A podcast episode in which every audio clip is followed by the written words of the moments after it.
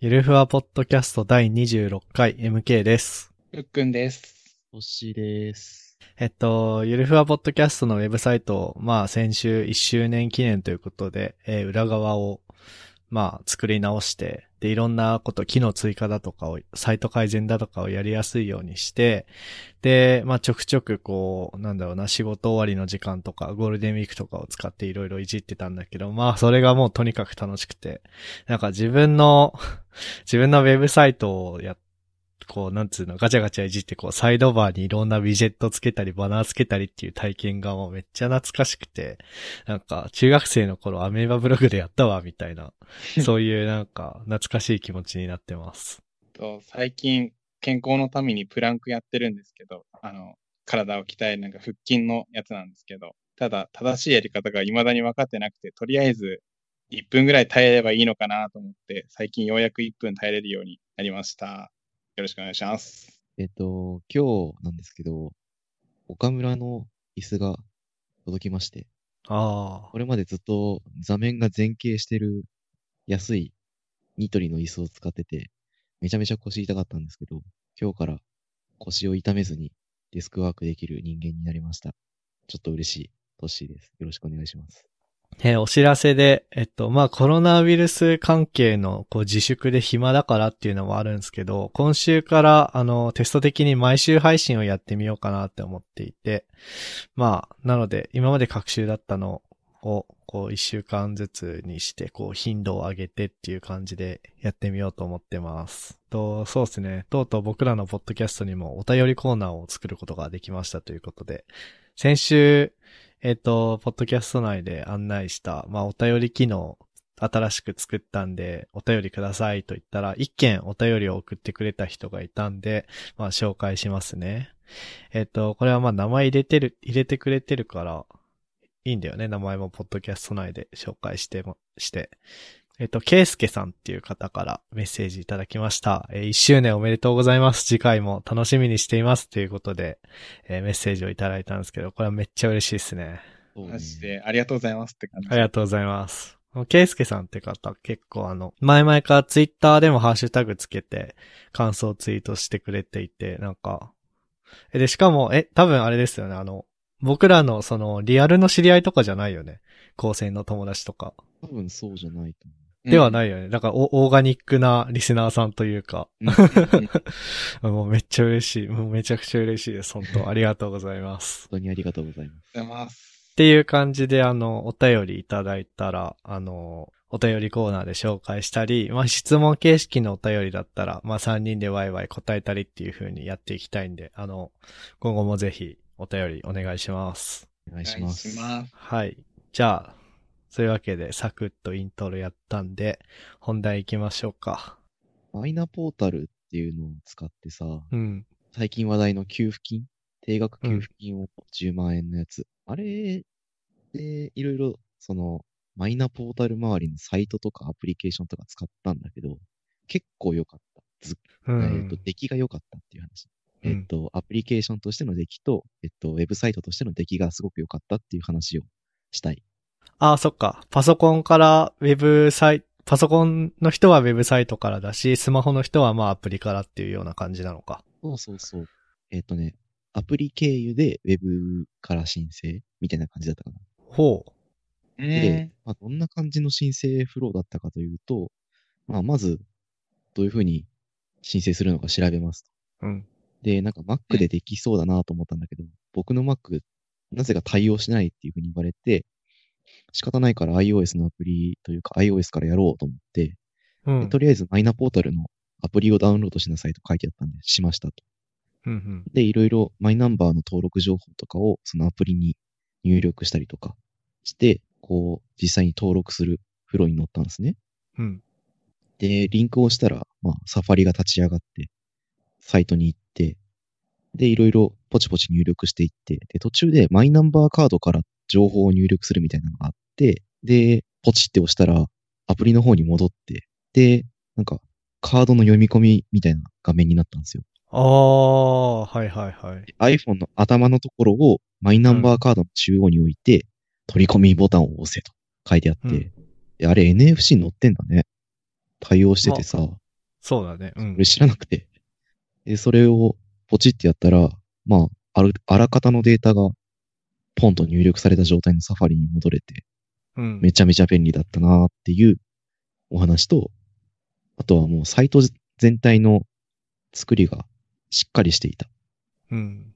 フォームのバリデーションもちゃんと効いてるし、こう、下の方の画面下に、なんだろう、固定のフッターみたいなのがついてて、なんだろう、登録情報入力しきったら、そのボタンを押せば次のページに行けるみたいなうん。形になっていたし、ちょっと残念なのが、えっと、サファリの多分フォームの認識とか読み込みのバグなのか、仕様の違いなのかわかんないんだけど、電話番号が、こう、我々が認識する電話番号の、ペケペケペケの、ペケペケペケペケペケペケペケみたいな、344電話番号あるじゃん。あの通りに入力できなくてちょっと迷ったぐらいっていうのが、なんか、困りごとだったけど、おおむね体験が良くて、こううんこういう政府系のサービスでこんなに体験よく使えたのに、初めてだったからめちゃめちゃびっくりしたっていう話をしたかった。で、前乗り、前振りめっちゃ長かったけど。うん。え、その電話番号のやつは、その、なんつうの、344とか、うんとは違うフォ、あの、フォーマットだったっていうのは何、この桁の区切り方が違ったってことあ、そう、なんか違うくって、うえっ、ん。と、あれ 13?11? なん何桁だっけあれ。電話番号うん、13だっけ ?12 桁だっけあなんか、携帯と固定電話で違った気がするけど、携帯はまあ11桁で、固定電話が、うん、うんとね、今数えてるんだけどね。10桁かな10桁が。えっ、とね、443みたいな入力の仕方をしたのかな。だから、頭とケツが逆みたいなフォーマットになっちゃってたんだよね。まあ、それでも、普通にフォームでは送れたんだけど。あー。え、どうなんだろうあれかななんかさ、うん、その市外局番、さ、うん。地域によってな、市外局番に何桁使うかって地域によって違うじゃん。うんうんうん。なんか多分東京ってさ、03でしょ多分。 ?03 の、なんちゃらかんちゃら、かんちゃらかんちゃらみたいな。うんうん。でもさ、まあ、ちょ、なんか、あれだけど、僕の地元とか、多分ふっくんの住んでる恵庭、僕の地元の北海道の千歳市とか、ふっくんの住んでる恵庭とかは、多分うん0123が市外局番じゃない、そうだね。うんうんで、うんだからなんつうの、ど、どこまでを市外局番にするかみたいなのが、こう、違うんじゃないうん。ほどね。で、なぜか、それが、 なんかちゃんと作ってるとこだったら、なんだろうな。03って打った時点で、あ、この人は東京の電話番号だな、つって、03ってすぐハイフン入れてくれたり、あ、0123って打ったら、あ、この人は北海道の千歳とかにはなんだな、つって、0123のところでハイフン入れてくれたりとか、うんうんうんをやってるんだけど、多分そのマイナポータルか、サファリかは、そこをちゃんとやってなくて、一律でこう、何、4桁にされたみたいな感じじゃないでしかも、僕らは携帯電話なんで、うんまあ、090か080でハイフン来てほしいじゃん。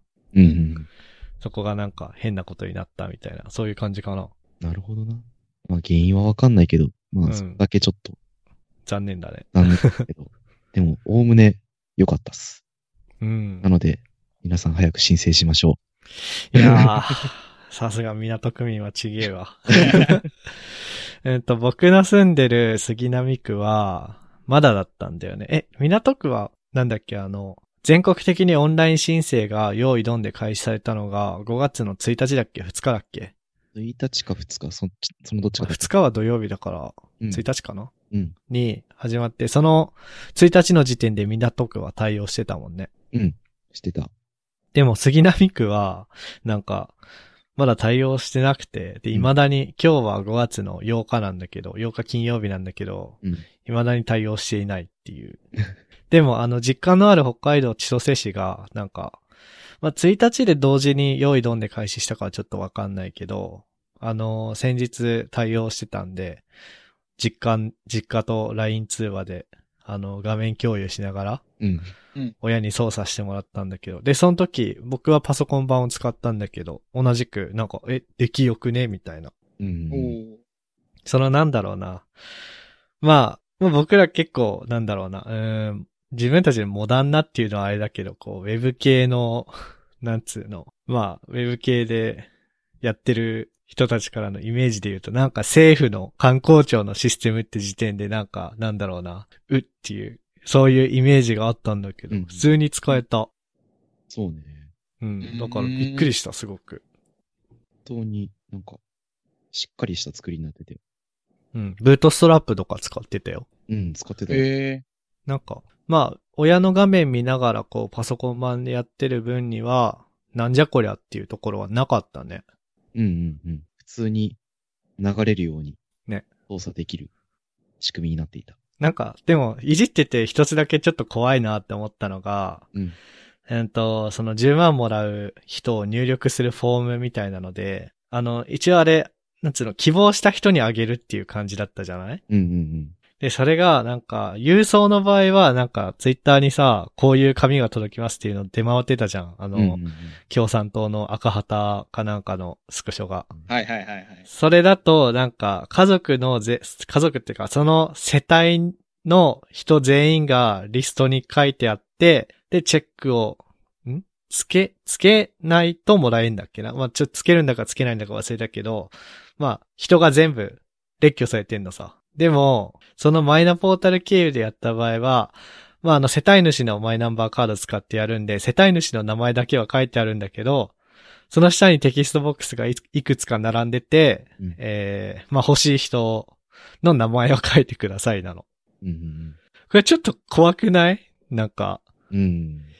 入れ忘れたらとかさ、うん。確かに。あったりとかしたら、あと、なんつうの、自由テキスト、自由入力欄だからさ、うん。まあ、例えばこう、まあ、うちの親は大した難しい漢字っていうか、なんつうの、あの、正しく表記できない漢字の人とかもいるじゃん、システムによっては。うんうん。それこそあの、高橋さんの高がさ、あはあ、しごなのはし、かはしご、そうそうそうそうそう、とかさ、そういうので、なんかこう、なんつうの、行政側で持ってるデータと違うぞとか、うなんか、埋め忘れがあったぞってなった時に、 どうどういうことが起こってしまうのかっていう怖さはちょっとあったよね。あったね。なんか、怖いもうね。人力でそこはあのやるのかなーって思ったけど。まあでもじ最後は人力じゃないっうん。うん。人件費だな。ていう感じかな。ふっくんは、うん。ガ暮らしだから、そうだね。世帯主が僕じゃなだいよね。あ、そうだね。ちょっと様子見。ふっくんは マイナンバーカード、あれふっくんも持ってないんだっけうんマイナンバーカードって確か発行しなきゃダメって話じゃないですよね。そうそうそうそうそうそうそう。発行した覚えないから、うん。ない。で、お父さんも持ってないよね。どうなんだろう。聞いてみようかな。でも、多分持ってない気がする。うん。うん。じゃあ、郵送で待つしかないね。したねうん。待 機で。いや、でも、なんかすごいよね。さあの、公的な機関、さっきも MK が言ったけど、うん。サイトって、大体、なんか、古めかしいというか、レガシーなサイトなイメージあったけど、そうそうそうそう。ううん ん。あの、最近似たような話だと、なんか、東京都のうん。コロナのか感染の情報はいはいはのいサイトだけ、あれもなんか、プルリク待ってますみたいな感じでそうそ出うてそてう。、すごかったなって。最近そういう流れあんのかねなんか。ね。ちょうどね、あの、 僕が毎晩楽しみにしている小池都知事の定例記者会見あるじゃないですか。うん YouTube ライブでだね。配信してるや つ。あれがね、あれの今日の回が、うん。なんかゲ、ゲストっていうか、みたいな感じで、副都知事、東京都の副都、副知事が出てきて、うん。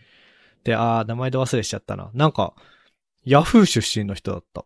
ヤフー出身どこえー。頃かヤフージャパンで社長やってた人が、なんか政界というか、まあ、副都知事になって、うん。で、まあ、なんつうの、都政の IT 化のいろいろうんうん。をやってるみたい。で、すごいよ、なんか都知事の会見でオープンソースがどうとか、すご。小池都知事がオープンソースって言葉を発したんだよ。すご。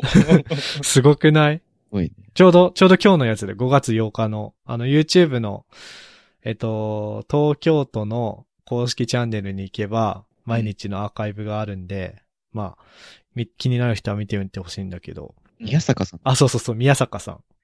宮坂学さんだっけな忘れたけど。じゃあ、公的なサイトとかを今後は大丈夫そうなのかななんか、なんだっけ、去年かなんかに、ああの、IT 担当大臣にさ、うん。あの、ハンコ激推しの人がなったからさ、うん。韓ちょっと国の会の人がね。日本のなんか今後の IT 大丈夫かなとか思ってたんだけど、なんかよくた台湾の IT 担当大臣の人となんか比べられてさ、うん。いや、それはちょっとかわいそうだなって思っ てあれは、ね、そうなんだけど、そうなですんかパパールの開発に関わってうんちゃかの人、オードリー・タンさん。ああ、うん。ね、なんか比較されて、なんかそれがまあなんかバズってて、日本の IT 大丈夫かなと思ってたけど、なんか Yahoo Japan が副都知事、大丈夫そうな気が。うん。まあ、うん都政と国政で、こうあー違うから、あれだけど、うんうんうん。まあでも、なんか、マイナポータルの件に関してはあれじゃない、どっちかっていうと、うんベンダーさんが、ベンダーさんすごい頑張ったんだろうなと。あの、発注する人はさ、まあ国の、な、何省だかわかんないけど、まあ国側の人じゃん。うん。で、ああいう、なんつうの、UI とかはさ、あの、非、非機能要件、非機能要件じゃん、多分。そうだね。別になんか、なんだろうな。昔の Windows 2000みたいな、 なんかグレーの UI でさ、うんあれが実現されても別にいいわけじゃん。うんうん。でもそこを割とモダンな技術を使って、こう、出してきたっていう、そういう、えー政府を相手にできるようなベンダーの人たちも、にも、そういうことができるようになってきたと。うんうん。だから、ちょっと、僕らはやばいかもしれないね。やば。って思いました。はい。え、10万はいつ振り込まれるとか書いてたえっとね、準、準備ができ次第順次入金だそうです。おお。いつだよ、それ。まあ、いつかはわからないけど、準備ができ次第らしいです。気長に待ちます。どうしようかな、次は。 PC の話しなくていい。あ、PC の話ね。まあ、軽くすると、まあ、この、 まあ、ある日、後輩から、なんかパソコン買いたいんだけど、どんなんがいいのって聞かれて、で、全然情報系とかじゃない高専の後輩なんだけど、まあ、予算聞いたら10万って言っててさ、うん。なんか大体そういう、なんつうの、こう、パソコンが直接仕事の道具じゃない人が、まあ、パソコン買いたいって言ってくるときって、大体予算が5万とかで、うんで、なんか、まあ、ワード、エクセル、パワーポイントと、ちょっとネットするぐらいとか、YouTube とか見るぐらいだからって言うんだけど、こう、いろいろこう、事情聴取していくと、ああ、実はマイクラもしたいとかさ、なんとかっていうゲームもしたいとかさ、言い出して、ああ、それを5万で叶えるのか、みたいな、結構厳しい注文なことが、えー多かったんだけど、今回は10万いかないぐらいって言われて、あ、なんか、世の中は変わってきたのかな、みたいな。その、だからパソコンを、こう、なんつうの、まあ、もちろん人によって必要なスペックは違うからあれだけど、こう、まともなスペックのパソコンをちゃんと、安物買いの税入市内にならない程度のものを買おうとしたら、まあ10万いかないくらいは必要だよっていう、こう、常識って言ったらあれだけど、マインドがこう浸透してきたのかな、みたいな風に思ったんだよね。俺はその時。うんうん。でも、ふよくよく考えたら、あ、10万ってそっか、みたいな。ああ。給付金の話だねそっかそっか、。給付金ね、はいはいはい、みたいな、そういう話でしたっていうオチ。 なるほどね。浸透版まだ先かな。そうね。どうなんだろうね。 わかんないけど。で、まあ、うん結局ね、あの、ゴールデンウィークセールみみたいなうん。のをデルがやってて、まあなんだろうな、最新の第10世代の、まあノート PC 用だけど、Core i7 の CPU で、メモリ 16GB 積んでて、SSD が 512GB かなうんのやつが、なんか多分本当は11万ぐらいなんだけど、うん。 8万、まあ9万いかないぐらいで、いなんいか。クーポンもりもりで買えてたんで、それをおすすめしましたっていうぐらいの話かな。あのー、建築系の人だったから CAD とかも使うのと、あと高専って今遠隔授業とかやってるっていうのと、あと来年就職して社会人になると思うから、まあなんか、なんだろうな。安いの、安いのってか、いいいいのを買って、社会人になってからもしばらく使えるよっていう感じにするといいかな、みたいな感じで言ってみたよっていう、うん共共有。うんうんうん。まあ、ゴールデンウィークセールだったのかはわかんないんだけど、うん。レノボショップで、えっ、と、X350 だったか、X シリーズのちょっと下のグレードグレードなんだけど、20万なのが10万程度で売ってたすりして、すごいね、それ。なんか、最近そういう売り方なのかな、うん。テレワークで在庫叩き売りとかなのかな。かな売れるもんは全部売っちゃえみたいな感じなのかもしれない。やばいんだよね。なんか、調べてみたら、半額とか、 50%オフ、54%オフみたいな、もう半額超えみたいなのがわわんさか出てきて、すげえ。何なんだろうね。ねそうか、そういうのもおすすめすればよかったかな。まあ、そんな感じでした。いいっすじゃあ、なんか久々にふっくんが、なんか人生の話を書いてるから、 これいきますか。どっちか。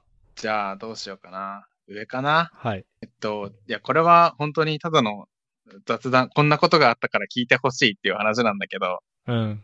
あの、人生の悩みって誰しもある、あると思ってて、あの、それこそなんか、なんか割と大きめなやつのことなんだけど、なんかなんだろう。家具あれ欲しいな、でもどうしようとかじゃなくて、なんかこういう性格直したいなみたいな話なんだけど、で、最近、あの、あ、自分はこういう性格かもしれないから直したいなって発覚した、ちょっと自分の傾向があって、ただ、この、その悩みを認識した瞬間に、その本棚に目やったら、あれこの本読めばいいんじゃねみたいな、その、買ったけど読んでなかった本が答えになる瞬間があって、まだ読んでないからわからないんだけどね。うん。で、なんか、あ、ラッキーじゃんってなったっていう話なんだけど、で、あの、その悩み事っていうのが、なんか、最近、あリモートワークっていうのもあって、あの、インドアでできる趣味に手出すことがいろいろ多くて、うん。なんか例えばゲームやったりとか、あの、ルービックキューブ、家にあるやつ掘り起こして、ガチでやり始めたりとか、あの、ギターやってみたりだとか。で、そういうのをやっていく中で、あの、なんか、ある程度できるようになったら放り投げちゃう癖があるのに気づいて、うん。なんかっていうのも、なんかなんだろうな。例えば、ルービックキューブだったら、その、ネットでし、その、押す作法とか、こうやって手順を踏んでいけばできるよっていうのを調べて、で、それをある程度時間はかかるんだけど、できるようにはなったんだよね。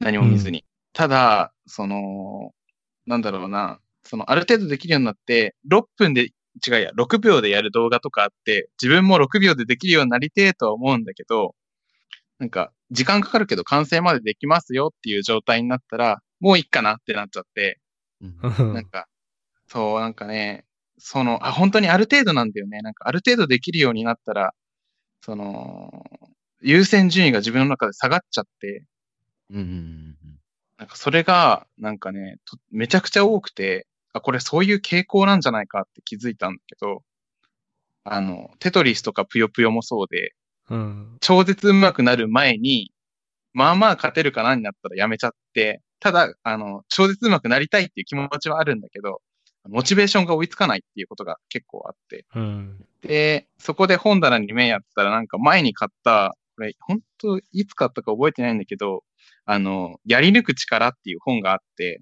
おー赤い本赤い本、そう。グ、グリッドってやグリッつプ。やってそうそうそうそう。うんこ。れがなんかね、確かなんか、えーっと、Google のちょっとバズってた記事に、グリッドっていう言葉が載ってたのをハテプで眺めて、で、本屋に寄った時に、あ、グリッドって書いてあるじゃん。へえ、最近流行ってんのかなって思って、その時の気分で買ったんだけど、うんあの、1、1 2ページ眺めて難しそうだったから放置してた本だったんだけど、なんか今、ふと手に取って読んでみると、なんかそれっぽいこと書いてあって、中途半端じゃなくてやり抜くやつが強えんだみたいな。うん。で、今ちょっと読み始めて、まだ第1章ぐらいまでしか読んでないんだけど、あ、これ答えだわ、と思い始めてて、ええその本ね、うん、僕のいる部署というか会社といううかでん。めちゃめちゃ押されて、あマジでそれで買った。えそうなので、数ページ眺めてる。うんうんうん。いや、なんかね、これ、買って思ったのは、なんか、大丈夫かな怪しい自己啓発本買っちゃったかなって思ってたんだけど、うんうんうん。 そっか、大丈夫なんだ。なんか結構論理立てて、うんうんう。こうんこうこうだからっていう説明というか、うんうん。やりやり抜く人、成功する人はこういう特性を持っているぞみたいなことを、ただ淡々と。で、どういうふうにそれを得得して習慣づけていくかみたいな方法というか、考えへ方が書いてあったような気がする。じゃあ、これは悩みが解決する糸口なのかな。そう、なんかね、いや、なんだろう、自分がうがった見方しちゃうと、すごい怪しいんだよね、この本。 帯に、人生を変える最強最速のメソッド、ベストセラー日本上陸みたいな。 ハーバードかけるオックスフォードかけるマッキンゼーの心理学者みたいな、やえ。べえなと思ってるんだ けど。そっか、中身ちゃんとしてるんだったら、うん本格的中身はすごくしっかりしてるらしい。読んでみようかな。あの、英語の本の翻訳だよね。そうだね。多分ね、 英語のこういう本なんか日本語訳されると表紙とかね、帯がめちゃくちゃこう、なんつうの、自己啓発コーナーにうんうん。平積みされてそうな感じになるんだけど、あの、いや、それこそ俺の大好きな37シグナルズのさ、うんうんうん。あの、強いチームはオフィスを捨てるとか、小さなチームは大きな仕事とか、まあそれぞれ、えー、リモートとか、リワークっていう現代なんだけど、うんうんまあなんかそれも、 すごい自己啓発本チックな感じにされるから、うんなんか、なんつうの、気持ちめっちゃわかる。 あ選んだあー、なんか、実際日本の宣伝の会社、そうなのかもね。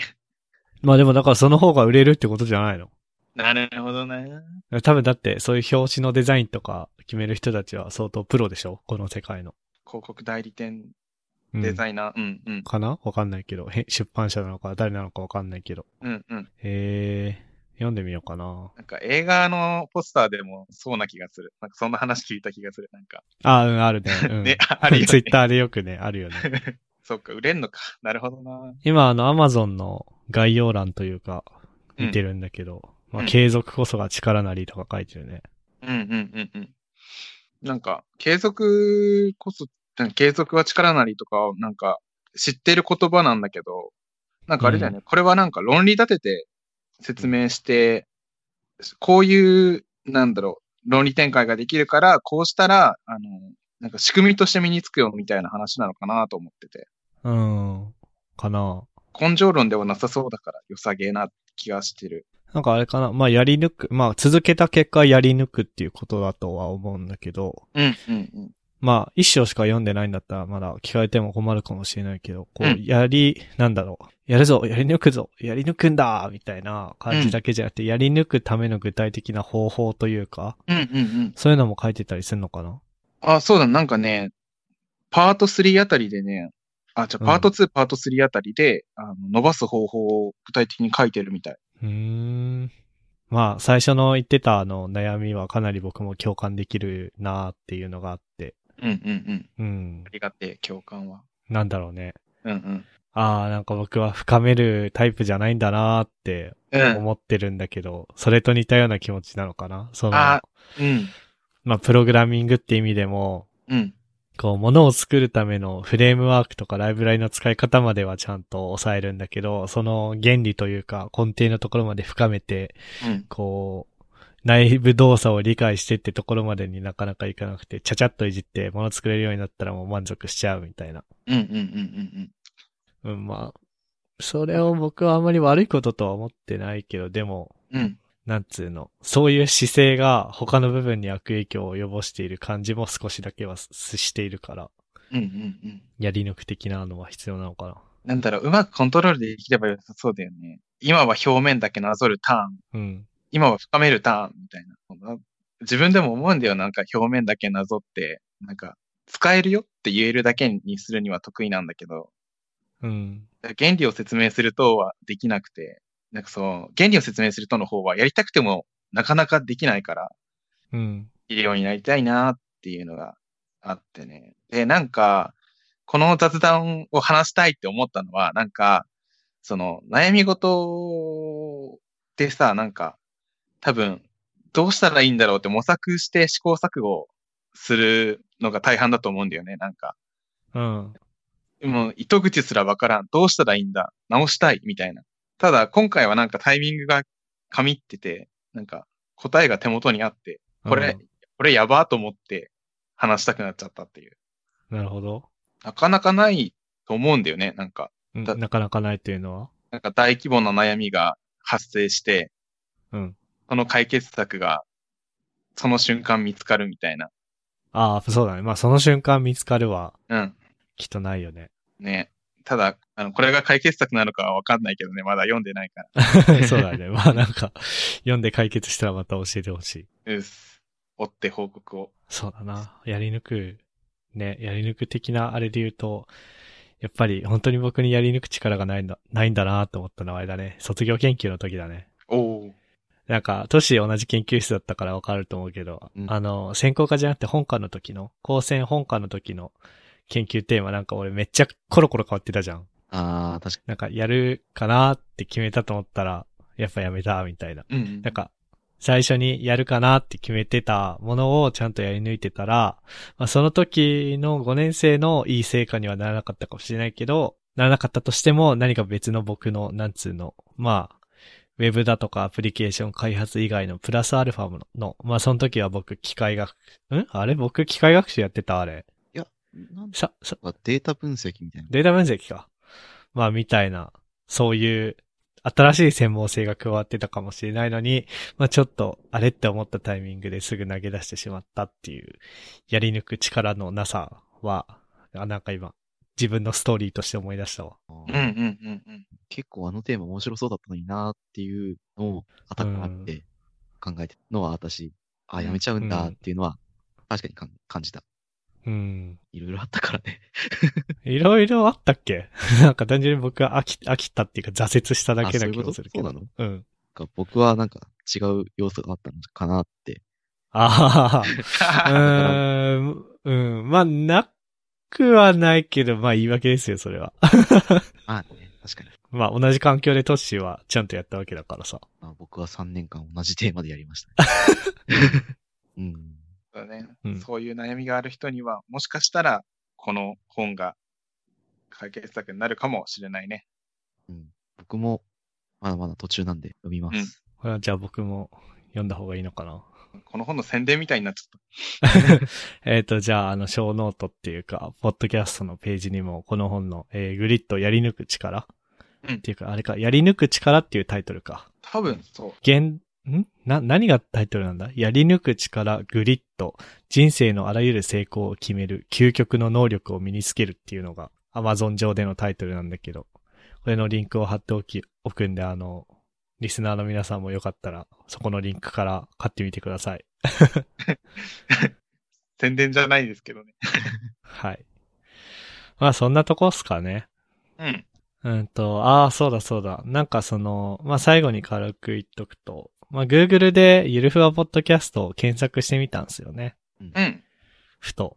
そしたら意外と、こう、なんつうの、言及してくれてる人がいて、あの、テック系ポッドキャストのすすめっていうブログエントリーで、ゆるふわポッドキャストが、えー紹介されていて、これ、コウキズブログ、コウキさんっていう方のブログで、こう読んでみると、FUN アドベントカレンダうーん、 2019の20日目の記事です。で、FUN って多分あれかな、函館未来大学だと思うんだけど、まあ、テック系ポッドキャストのすすめっていうタイトルで、まあ、記事の中で4つポッドキャスト紹介してくれていて、えー、チューリングコンプリート FM と、リビルド FM と、深掘り FM と、そして最後にゆるふわポッドキャストを紹介してくれていたっていう。その並びで紹介される。やいややー、リビルドとゆるふわポッドキャスト並んじゃいましたよ。ばい。やばいよ。やばいっすよ。ちょっとね、僕これ見た時泣きそうになった もん。あ、そうか。あ、なんか、なんつうの。4つのうちの、しかもなんかうん20個ぐらい並んでるんとかじゃなくて、うんうん4つに並んでるんだよ。うんリビルドと一緒に。めっちゃ多嬉しい。。すぎる。もう、ガファですよ。始まったなっていう感じで。で、なんかあの、このブログ会、あ、まあまあ、函館未来大学の人なんで、北海道の函館未来大学の人なんで、っていうことかもしれないけど、同じ北海道出身っぽくて、まあなので親近感を感じながら楽しく聞いていますっていうふうに書いてくれてたんで、まあ去年の12月のアドベントカレンダーの記事で今更気づいたんで、ちょっと言及遅れちゃったんですけど、えっと、なんだろうな。聞いてくれて、書いてくれてありがとうございますということで。ありがとうございますす。はい。まあまあこんな感じで紹介していただいてたよっていうお知らせでした。そんなとこかな。うん。ですかね。えー、ここまで聞いていただいた皆さん、どうもありがとうございました。番組内で話した話題のリストやリンクは、ゆる 28.com スラッシュ26にあります。番組に関するご意見、ご感想は、ツイッターハッシュタグ、シャープゆる28、もしくは、エピソードのウェブページ、ウェブページにあるお便りフォームからお願いします。はい。というわけで、第26回でした。ありがとうございました。ありがとうございましありがとうた。 And now, a short commercial break.